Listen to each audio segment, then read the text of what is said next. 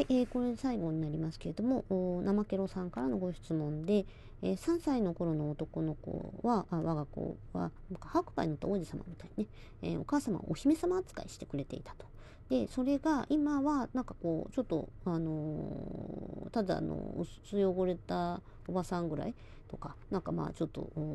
シンデレラの魔法が解けたかぼちゃの馬車が、ね、その馬車、馬車がかぼちゃになっちゃったみたいな。あまあシンデレラはシンデレラ。まあそうですね。シンデレラの魔法が解けたみたい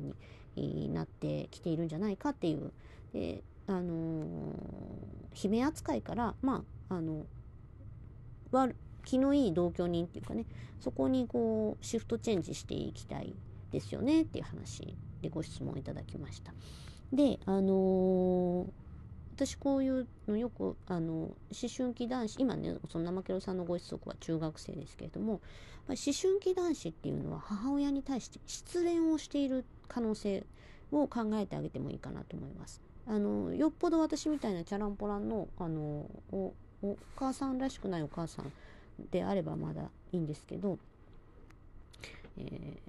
ー、ていうかまっとうに育ってる男の子はねお母さんと僕は結婚できるぐらいに例えば思っちゃってたりするんですよね。でだけどあの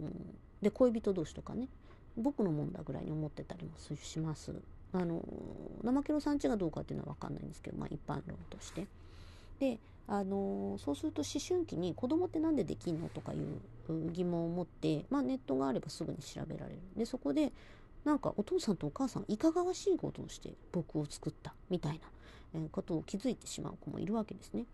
そうするとその聖母マリアみたいに思ってたお母様がですおお母様に対してね聖母マリアみたいな存在だと思っていたらなんやこのあのあの男のにおまった取られた汚い女ぐらいに思う子もいるわけですね。まあここのご子息がそうかって言ってる話じゃないんですけどとりあえずその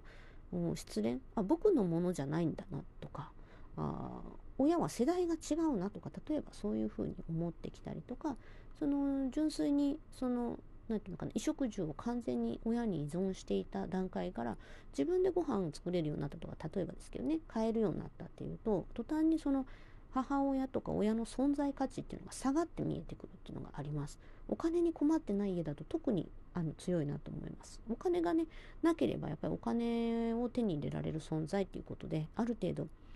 あのこの人は特殊な存在だっていうのがあったとしてもですね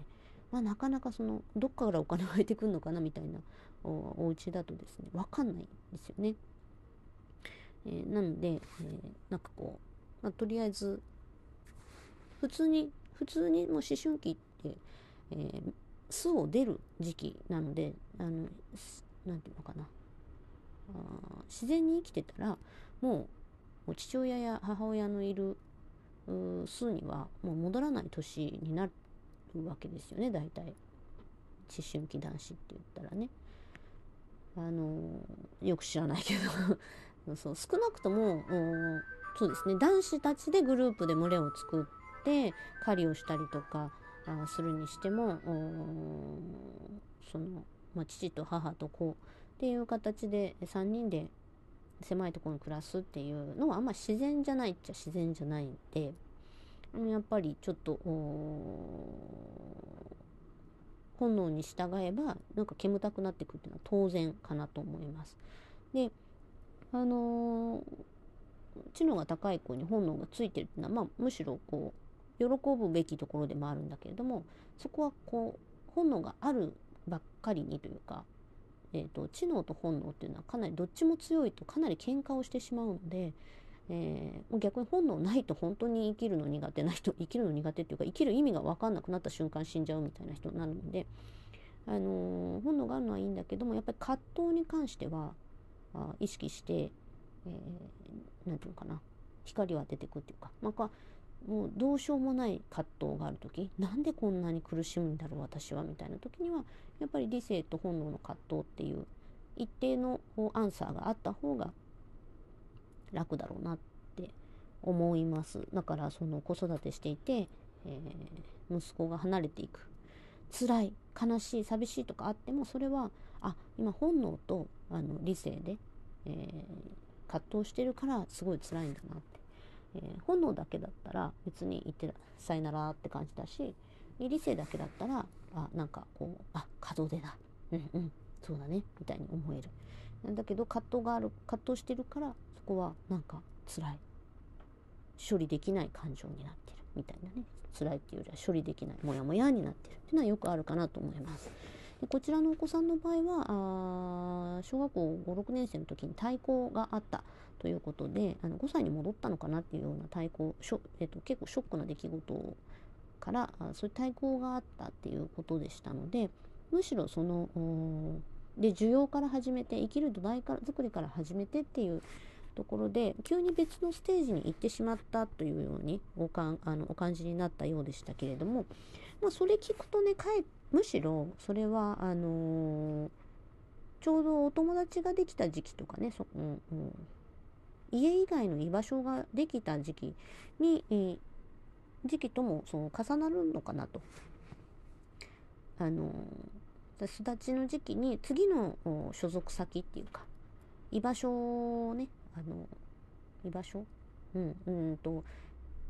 親以外の依存先っていうものを見つけ始める時期がもう来ているいて実際その見つかっている状態でもありますので急に別のステージに行ってしまったって、えー、取り残されたっていうお母さお母様のお気持ちももっとも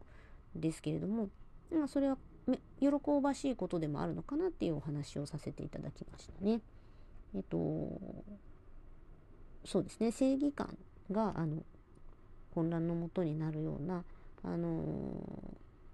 ま誠の心を持ったお子さんですけれどもそういう本能がちゃんと育ってきているっていうのは喜ばしいこと。ただやっぱりその正義感とか強すぎることをこの中で本能というのはかなり悪さをするから、あのそれを折り合いつけられるようにするためにはあその思考の仕組みを知ってもらう、うん、炎が強い強くであ強く出る時期である、うん、思春期とかね二次成長とか、あの、まあ恋愛とかするとやっぱりその人間が動物に戻りやすく動物度合いが上がるっていうんですかね。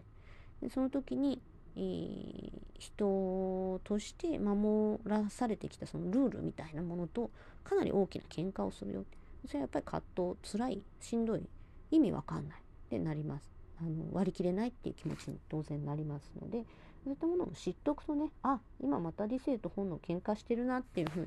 に割り切れるようになるとすごく楽になっていくんじゃないかなと思いました。聞いてくださってどうもありがとうございます。